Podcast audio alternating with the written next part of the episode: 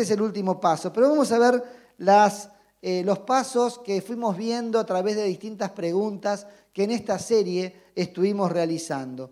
La primera pregunta fue, ¿quién puede seguir a Jesús?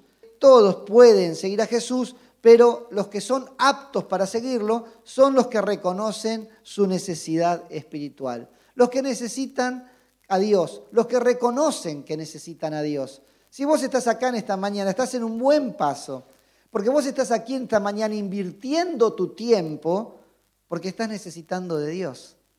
Por eso podés ser un seguidor y una seguidora de Jesús. Estás invirtiendo tu tiempo en venir a buscar a Dios, a buscar su palabra, a adorarle. Por eso es importante cada domingo que puedas estar en comunidad. Eso habla de tu reconocimiento. Reconozco que necesito a Dios, ser parte de su familia y escuchar su palabra y adorarle. Porque la palabra de Dios es una palabra fresca para tu vida. En esta mañana la palabra de Dios va a refrescar tu fe, en esta mañana la palabra de Dios va a darte luz para la semana y va a ayudarte a caminar el camino que vos decidís seguir para buscar la paz en tu vida, que es seguir a Jesús. La segunda pregunta fue, ¿qué significa seguir a Jesús? Y es hacer las cosas a la manera de Jesús, no como yo las haría. A mi manera no, ¿eh? a mi manera no. Deja para la canción ese tema, a mi manera, ¿sí? Pero no hagas las cosas a tu manera, porque te puedo asegurar que si esa manera de hacerlas no coincide con lo que Jesús haría, no va a haber paz en tu vida.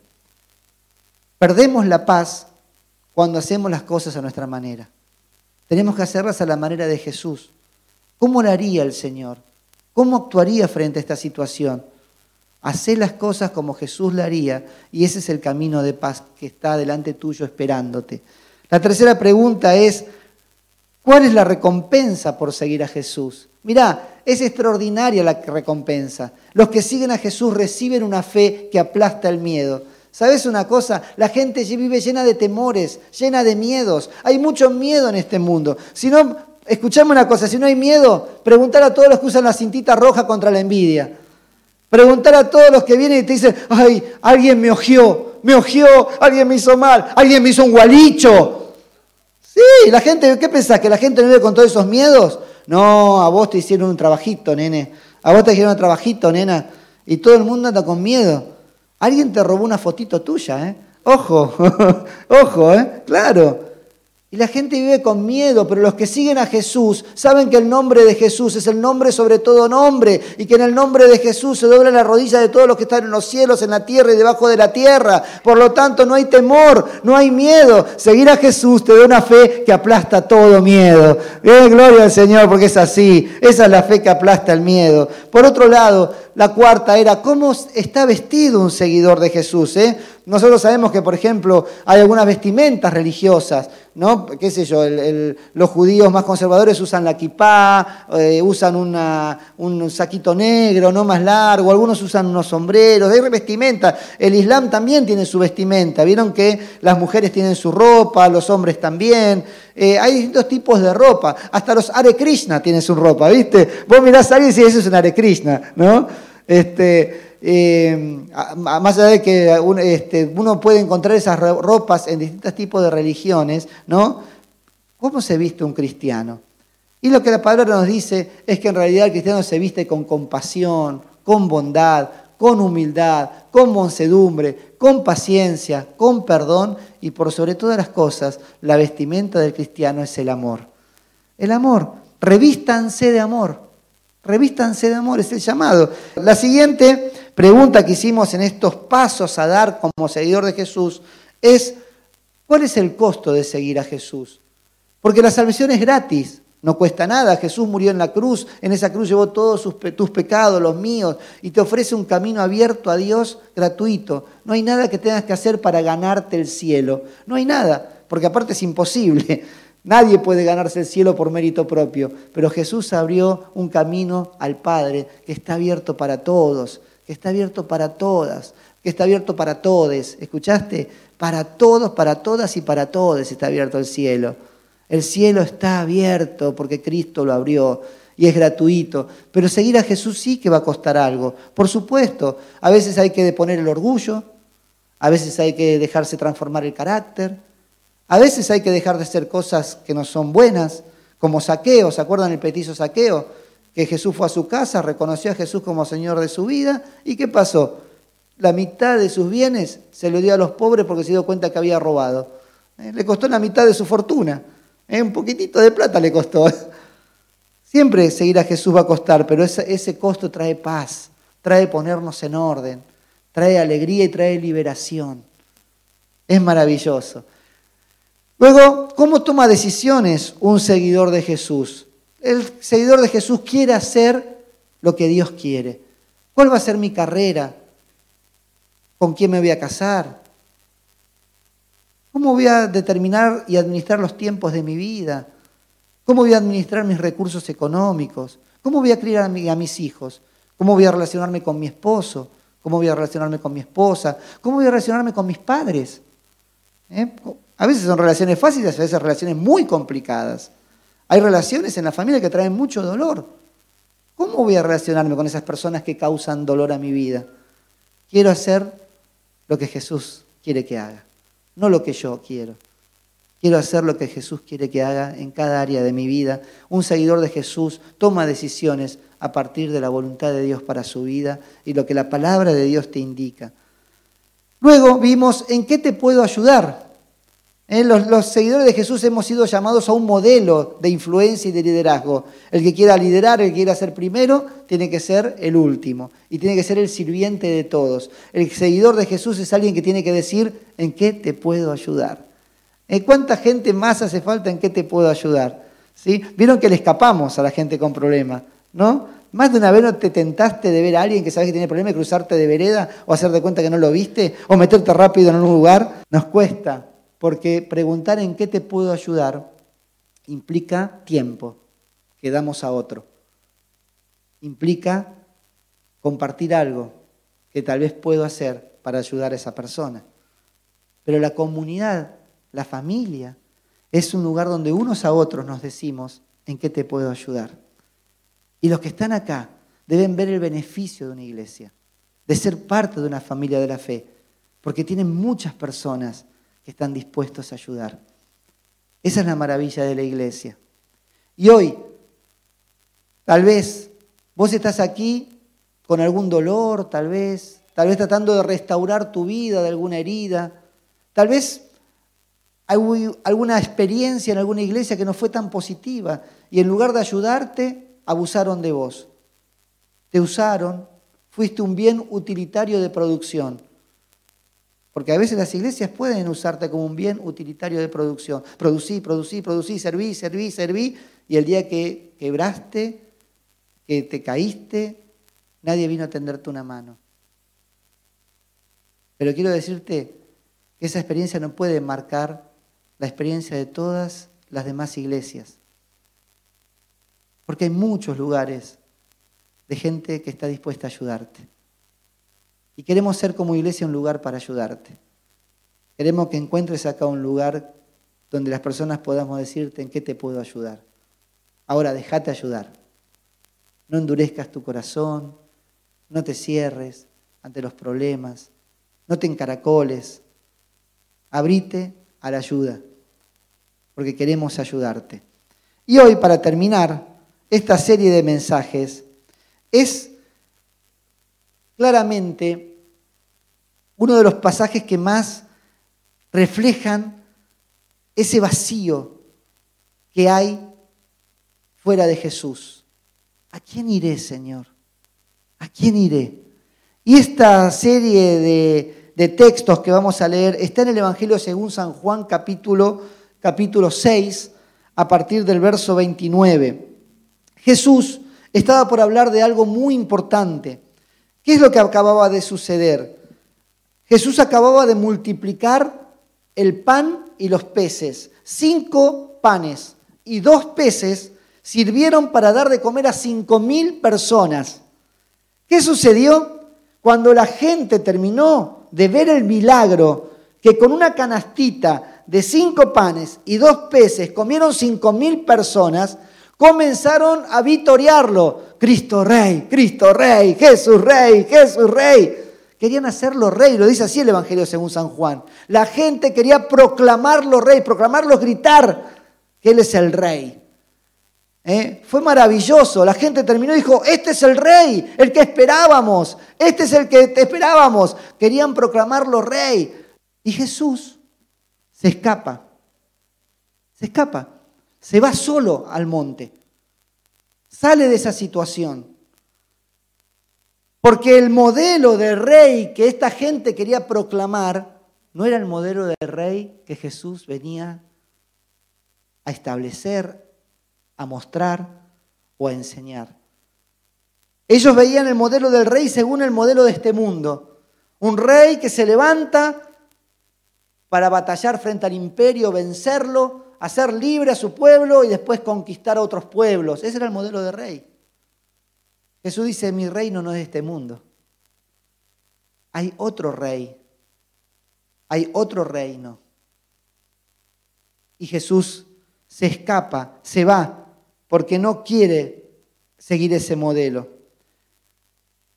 Entonces, Jesús cruza luego de esa situación a Capernaum y ahí comienza a enseñar.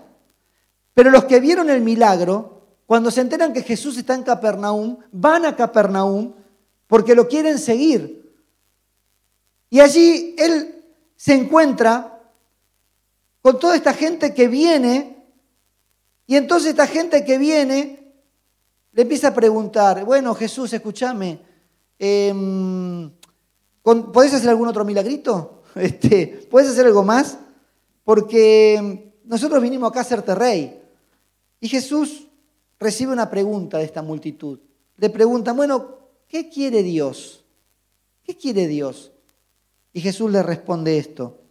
Esta es la obra de Dios, que crean en aquel a quien Él envió. Jesús le está diciendo claramente que crean en mí. Dios me envió a mí, ustedes tienen que creer en mí. Pero lo curioso es que esta multitud que acababa de comer de una canastita, imagínense si viene acá en Argentina en este momento alguien que multiplica una canastita en tu hogar, vos no lo seguirías, vos no lo agarrarías y le dirías, quédate acá Jesús, ¿Qué me importa la inflación? ¿Qué me importa la devaluación? Si con una canastita comemos todo. Invitas a tus vecinos. Imagínate que agarrás, vas a la carnicería y decís, dame un, el más chiquita costillita de asado. Y lo pones en la parrilla y se transforma ¿eh? en un costillar. ¡Qué lindo! No seguirías a Jesús vos. Estos siguieron a Jesús. Y Jesús le dice, el Padre quiere que crean en aquel que envió. ¿Qué le contesta a esta gente que acababa de ver un milagro extraordinario? Miren lo que le contesta. ¿Y qué señal harás para que la veamos y te creamos? ¿Qué puedes hacer? Miren la dureza del corazón. Y miren qué memoria, como la de Doris. ¿Vieron Doris ustedes? ¿Eh? ¿Sí? Tenía memoria corta, ¿no? ¿Sí? Se olvidaba enseguida lo que había pasado. Estos tenían problema de memoria corta. Pero Jesús le podría decir, pero muchachos, les acabo de dar de comer con una cesta. Y ustedes me están diciendo, ¿qué milagro puedo hacer? ¿Qué otro milagrito podés hacer para que creamos en vos? A ver, a ver, mostranos qué podés hacer. Ellos solo querían más milagros. Miren, hay gente en esta tierra, en este mundo, que lo único que quieren es ver milagros y recibir milagros y nunca alcanzan. Los buscadores de milagros nunca les alcanzan porque lo que buscan es milagros y no buscan a Dios. Los que buscan es milagros y no buscan a Jesús. Los que buscan milagros nunca les alcanza nada. Siempre buscan más, siempre buscan más, siempre piden más. Están rodeados de milagros. Pero si alguien como Jesús le dice, quiero que crean en mí, porque el Padre me envió, él dice, ah, no sé, bueno, danos un nuevo milagro y veremos. Y él reconoce que algunos de los que están allí son los que fueron alimentados por él. Entonces Jesús dice, estos vieron el milagro del pan, que fue multiplicado y que comieron. Y Jesús usa esa experiencia y usa ese milagro que la mayoría que estaban ahí lo había recibido y decide a partir de eso que pasó enseñarles algo mucho más profundo. Jesús quería enseñarles la visión del reino, sacarlos de, ellos, de, esa, de esa imagen que ellos tenían, como quiere sacarte a vos hoy, de una imagen que vos tenés acerca de lo que es seguir a Jesús, de lo que es el reino, de lo que es el poder, de lo que es la vida espiritual. Necesitamos que Jesús nos abra los ojos en esta mañana. Y Jesús le abrió los ojos a esta gente, o quería abrirle los ojos, intentó abrirle los ojos. Y les dice, bueno, miren, les quiero enseñar algo. Ustedes comieron, les di de comer, pero hoy tienen hambre otra vez. Hoy tienen hambre otra vez. Pero Dios quiere darles un pan que alimente su alma, que alimente su espíritu, para que estén llenos siempre. Jesús le va a la profundidad del ser humano, no a las circunstancias temporales de una comida, que también Dios te la va a dar, pero esa comida que comes te va a va a, volver a dar hambre. Pero Jesús le dice, yo les estoy hablando de algo que va a alimentar su alma, su espíritu, algo que los va a llenar y nunca más van a tener sed, nunca más van a tener hambre, van a estar llenos, van a sentirse plenos y completos en la vida. Las circunstancias cambiarán, los tiempos cambiarán, pero si ustedes reciben el pan que Dios les envía, ese pan los va a llenar para toda la vida. Jesús le dice, frente a esa oferta que ellos traen de hacerlo rey según su modelo, Jesús le da otra visión. Y entonces Él se declara de esta manera, yo soy el plan de vida, el pan de vida. El que a mí viene nunca pasará hambre, y el que en mí cree nunca más volverá a tener sed. Jesús le dice a esta gente que viene a buscarlo, a buscar más milagros, que habían recibido el pan multiplicado y se habían alimentado todos, ahora les dice, bien, ese pan que les di, ese milagro que hice, es un milagro que les va a volver a dar hambre. Pero lo que yo les propongo ahora es que ustedes reciban el pan del cielo, el pan que envía Dios. Porque aquel que viene a mí nunca más pasará hambre. ¿Sabes una cosa? Estamos llenos de personas que están hambrientas de algo que llene su vida. No importa si tienen mucho o tienen poco. Hay un vacío en las vidas que necesitan ser llenados. Hay un vacío, una necesidad de algo que trascienda, de algo que sea mucho más. La gente se pregunta, ¿es que la vida solo es esto? Hay una necesidad de entender un propósito. Hay la necesidad, porque si no la vida es muy fugaz. Un día cerraste los ojos, un día te despertaste y tenés 30, 40 años. Un día cerraste los ojos, te despertaste y tenés 80 años. Necesitamos algo más. Hay cosas que tienen que trascender. Hay cosas que tienen que llenar tu alma. Porque si no la vida es muy difícil cuando vienen los problemas, cuando vienen las enfermedades, cuando vienen las pruebas, cuando viene tal vez la pérdida de seres amados, cuando llega la muerte en la familia. Señor, hay algo más en esta vida y yo necesito eso. Y Jesús dice, yo soy el pan de vida. El que viene a mí nunca más va a pasar esa hambre, jamás va a tener hambre de conocer lo que es la vida, lo que es la trascendencia, lo que es el propósito tuyo en esta tierra. Nunca más alguien va a tener hambre de qué es lo que quieren de mí en esta vida, porque Dios te dará plenitud de vida.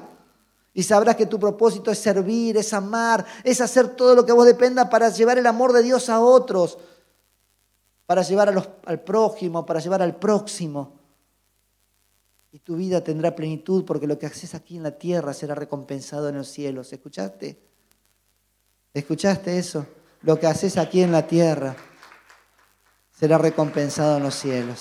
Gloria a Dios. Cada acto de amor, cada servicio, cada ayuda será recompensado en los cielos.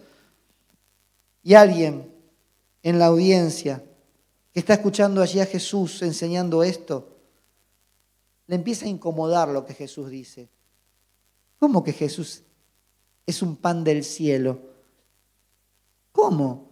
Si nosotros lo conocemos a este. Y comenzaron a murmurar y decían, ¿acaso no es este Jesús, el hijo de José?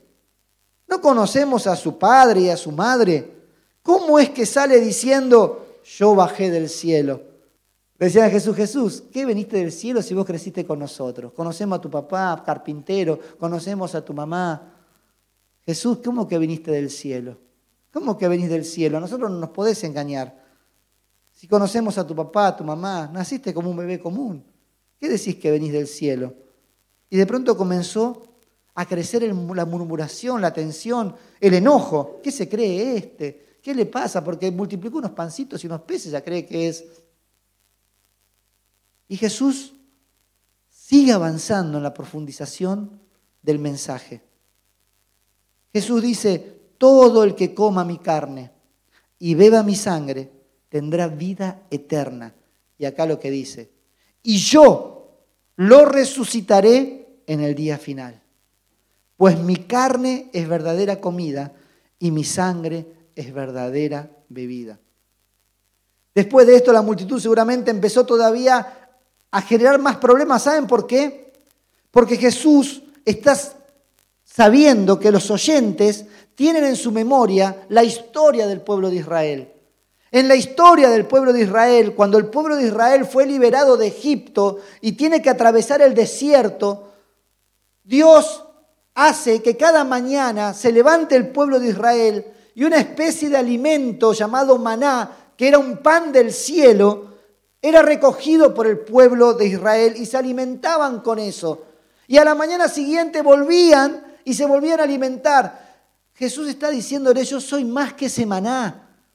Ese maná cada día había que recogerlo. Ese maná lo comían hoy, pero mañana volvían a tener hambre. Pero yo soy un pan del que ustedes van a comer y nunca más van a tener hambre. Yo les daré vida y los resucitaré. Jesús le está diciendo, yo soy la vida que ustedes están buscando. Yo soy el triunfo sobre la muerte. Yo soy la resurrección y la vida. Yo soy, Jesús les está diciendo. Y esto genera un gran conflicto entre todos. La gente comienza a murmurar. La gente empieza a decir, este se cree más que Moisés este se hace como Dios, ¿qué está pasando? Entonces, muchos de los que estaban allí, sabiendo lo tremendo de lo que Jesús estaba diciendo, comienzan a decir lo siguiente, esto es muy difícil de entender.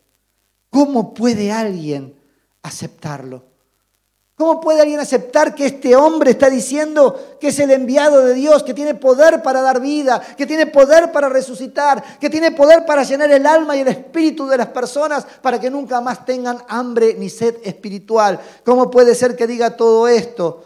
Y el murmullo comenzaba a crecer. Y los doce, sin lugar a duda, estaban temerosos. Jesús nos van a dejar todos. Jesús nos van a dejar todos. Judas, que era el tesorero del grupo, habrá dicho, Jesús, se nos van las ofrendas. Para un poco con el mensaje, suavizarlo un poquito. Santiago y Juan, que tenían la expectativa del reino y que querían sentarse uno a la derecha y otro a la izquierda, de, uy, se nos arruinó el reino, vayamos buscando otro rey. Tal vez algunos lo separaban a Jesús o tenían la tentación de separarlo y se ven y Jesús, vamos a hablar un poquito, para. Se nos van, se nos va la gente. Jesús, que siempre estaba consciente de lo que pasaba. Dice, Jesús estaba consciente de que sus discípulos se quejaban. Así que les dijo, ¿acaso esto los ofende? O como dicen algunas traducciones, ¿acaso esto es de tropiezo para ustedes? ¿Esto los hace tropezar lo que estoy diciendo? Les estoy revelando la verdad. Les estoy diciendo que soy el Hijo de Dios enviado para salvar a este mundo, que en mí tendrán vida. Les estoy diciendo que están en el lugar correcto y con la persona indicada. Escucharon, les estoy dando una buena noticia. Ustedes están con la persona indicada en el lugar correcto, escuchando la enseñanza verdadera. Les estoy dando una buena noticia, pero no la quieren recibir. ¿Cuánta gente rechaza la verdad? ¿Cuánta gente rechaza cuando le estás dando una buena noticia? ¿Cuánta gente cierra sus oídos y lo que vos le estás dando es una buena noticia? ¿Y qué pasó? Esta fue la razón por la que muchos de sus seguidores lo abandonaron y no lo siguieron más. ¿Escuchaste? Lo abandonaron y no lo siguieron más. El Evangelio la Biblia no oculta momentos difíciles como este. No muestra a un Jesús siempre seguido por multitudes que lo aclaman y lo aplauden y que las multitudes lo siguen. No. La Biblia dice hay momentos donde a Jesús lo abandonaron multitudes. Se fueron al gran maestro, al gran hacedor de milagros, lo dejaron. Y no lo siguieron más. Apretaron el botón, ¡pam! dejar de seguir, ¡pam! volver atrás, ¡pam! volvamos a lo nuestro, perdimos el tiempo. Amadores de milagros, buscadores que solo esperan recibir. No cumplieron ellos, tal vez, con aquello que Jesús les estaba diciendo. Abran sus ojos, reciban esto ellos lo único que decían es, Jesús, no cumpliste con mi expectativa. Yo pensé tal cosa y listo, no cumpliste con mi expectativa. Así que hoy hemos terminado nuestra relación. Seguimos por tu camino y yo seguiré por el mío. Y Jesús con los doce estaban allí viendo a la multitud decirse, Jesús los mira y esto es tremendo. Esto es tremendo. Miren lo que pasa cuando las multitudes empiezan a irse. Entonces Jesús mirando Qué tremendo. Qué tremendo ver la multitud de los discípulos desconcertados diciendo fracasamos, se nos van todos. En ese momento Jesús los mira a ellos. Uf, hay que resistir una mirada de Jesús. ¿eh? Jesús mira y les dice, ¿ustedes también van a marcharse? La intención del original en griego no es que Jesús los invita a irse, no es esa la intención. Es una pregunta de, ¿entonces ustedes también se van a ir? ¿Ustedes también me van a dejar? Esa es la intención de la pregunta. No es una invitación a, bueno, váyanse ustedes también si quieren. No es esa la intención. La intención es, ¿ustedes también se van a volver atrás? ¿Ustedes también van a dejarme? Él acaba de hacer esta pregunta porque conoce el corazón de ellos. Sabía lo que estaban pensando, sabían sus dudas, sabían lo que había en su corazón. Muchas veces nosotros también estamos tentados a dejar de seguir a Jesús. A veces estamos tentados a volvernos atrás. A veces hemos visto personas volverse atrás en el camino de la fe, personas que servían, que adoraban, que predicaban, que evangelizaban y que se volvieron atrás, que dejaron de seguir a Jesús, personas que dejaron de adorarlo en la intimidad, personas que dejaron de adorarlo en comunidad, personas que dejaron de orar en lo íntimo con su familia y personas que dejaron de orar con los hermanos y las hermanas en un grupo pequeño, personas que dejaron de diezmar, personas que dejaron de ofrendar, personas que dejaron de hablar de Jesús a los demás. Y así vamos dejando a Jesús, porque a veces sentimos que Él no cumplió con nuestras expectativas, nos falló. A veces estamos enojados, sentimos que Él nos abandonó, sentimos que Él miró para otro lado, que no estuvo allí en ese momento. Muchas veces tenemos en nuestro corazón dolor y de alguna manera nos volvemos atrás. De alguna manera dejamos porque perdemos tal vez esa alegría de servir, esa alegría de compartir con la familia, de la fe, la adoración. A veces hay dolor, a veces hay enojo, a veces hay incomprensión. Y estamos tentados a volvernos atrás. Estamos tentados a irnos con la multitud. Estamos tentados a dejarnos de congregar, estamos tentados a dejar de hacer lo que hacíamos cuando estábamos bien cerquita de Jesús. Es que a veces Jesús se presenta también delante nuestro y lo queremos esquivar, porque tal vez Jesús nos está diciendo algo que no queremos hacer, que no nos gusta, y entonces nos alejamos. A veces Jesús nos habla de que tenés que perdonar a alguien y vos no querés perdonar, entonces te alejás. A veces Jesús te dice que tenés que terminar una relación que te está haciendo daño, pero vos no querés. A veces Jesús te dice que tenés que ayudar y vos estás muy ocupado con tus problemas. A veces Jesús te dice simplemente que vos tenés que vivir una vida de amor, una vida de transformación continua, donde dejes que Él te cambie, pero vos decís, yo no quiero cambiar mi carácter, yo no quiero, no. Jesús te dice, entonces vos decís, no, mejor me alejo de Él. Jesús les dice, ¿es que ustedes también se quieren ir? ¿Es que ustedes también me van a dejar? Pedro, que siempre lo tenemos a Pedro ahí como el impulsivo, el que contesta, ¿no? Cualquier cosa. Pero Pedro tuvo a lo largo de los evangelios respuestas extraordinarias. Cuando todo el mundo decía Jesús, algunos dicen que vos sos un profeta, otros dicen que vos sos Juan el Bautista que resucitó. Jesús le pregunta a sus doce, ¿y ustedes quiénes dicen que soy? ¿Saben lo que hizo Pedro? Tú eres el Cristo, el Hijo del Dios viviente. Pedrito. Y acá mira lo que dice. Señor, ¿a quién seguiríamos? Señor, como dicen otras traducciones, ¿a quién iremos? ¿A quién iremos? Y eso es lo que yo me pregunto en mi vida. ¿Qué haría de mi vida si no hubiese seguido a Jesús? ¿A quién podría seguir? Porque en la vida siempre seguimos a algo a alguien. ¿A quién iría sino a Jesús? Si solo en Él encontré paz, si solo en Él encontré transformación, solo en Él encontré perdón. Señor, ¿a quién iría? No podría ir a ningún lugar, Señor. ¿A dónde vamos a ir? ¿A dónde vamos a ir, Jesús? Y Pedro sigue con su declaración. Solo tus palabras dan vida eterna. Solo tú tienes palabras de vida eterna, Señor. Solo tú eres el único, Señor, que me ha dado una esperanza en este mundo. Eres el único que ha sanado las heridas de mi alma.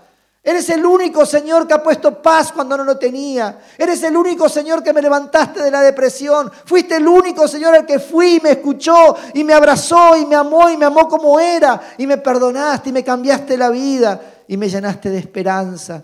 ¿A quién iré, Señor? ¿A quién iré, Señor? ¿Cómo voy a volver a mi vida pasada? ¿Cómo voy a volver a la rutina de cada día? sin otra expectativa que la de pescar, decía Pedro tal vez, y traer comida a casa. ¿Eso es el todo de la vida? Señor, vos nos diste dimensión de eternidad. Vos mira, pusiste nuestra vida en la perspectiva de la vida eterna.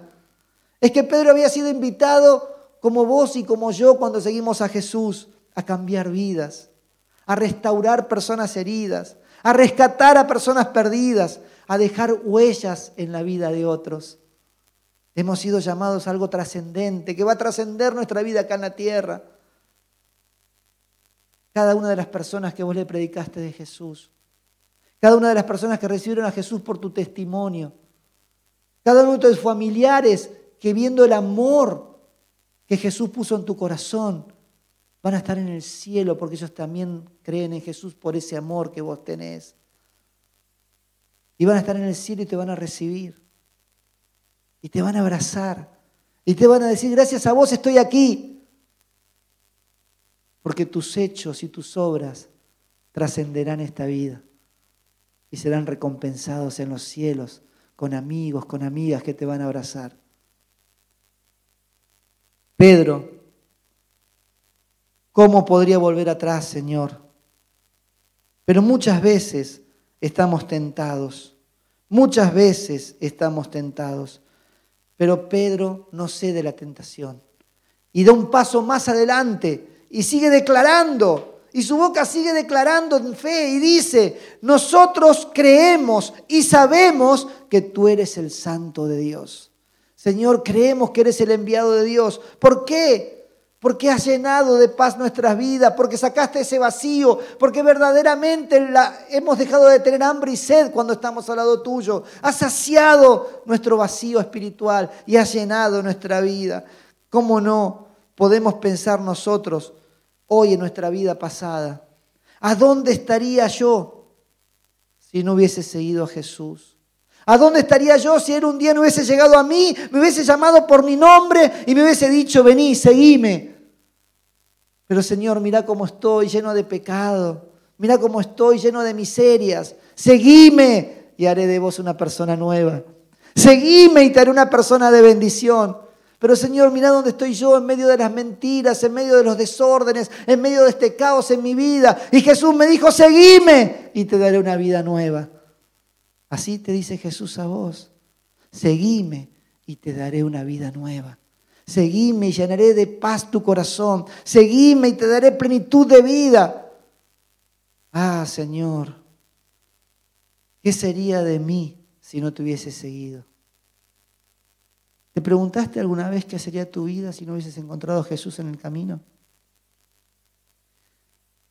Una vez Dios me permitió ver cuál era mi futuro sin Él. Cuando éramos chicos íbamos a la casa de una familia con mi mamá y mi papá. En esa familia todos los domingos se comían y luego de comer, lo que recuerdo de, de tendría 15, 16 años, era que los domingos después de la comida aparecían las damajuanas de vino y se tomaba y se tomaba y después se peleaban. Me acuerdo las peleas porque estaban borrachos. Iba a jugar al fútbol, ¿no? estaba ahí, pero veía todo eso.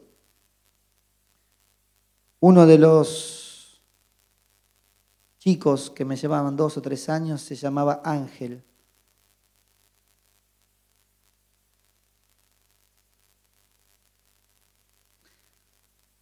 Y un día en la estación Lanús me lo crucé, borracho, perdido, destruido. Y el Señor me dijo, ese era tu futuro.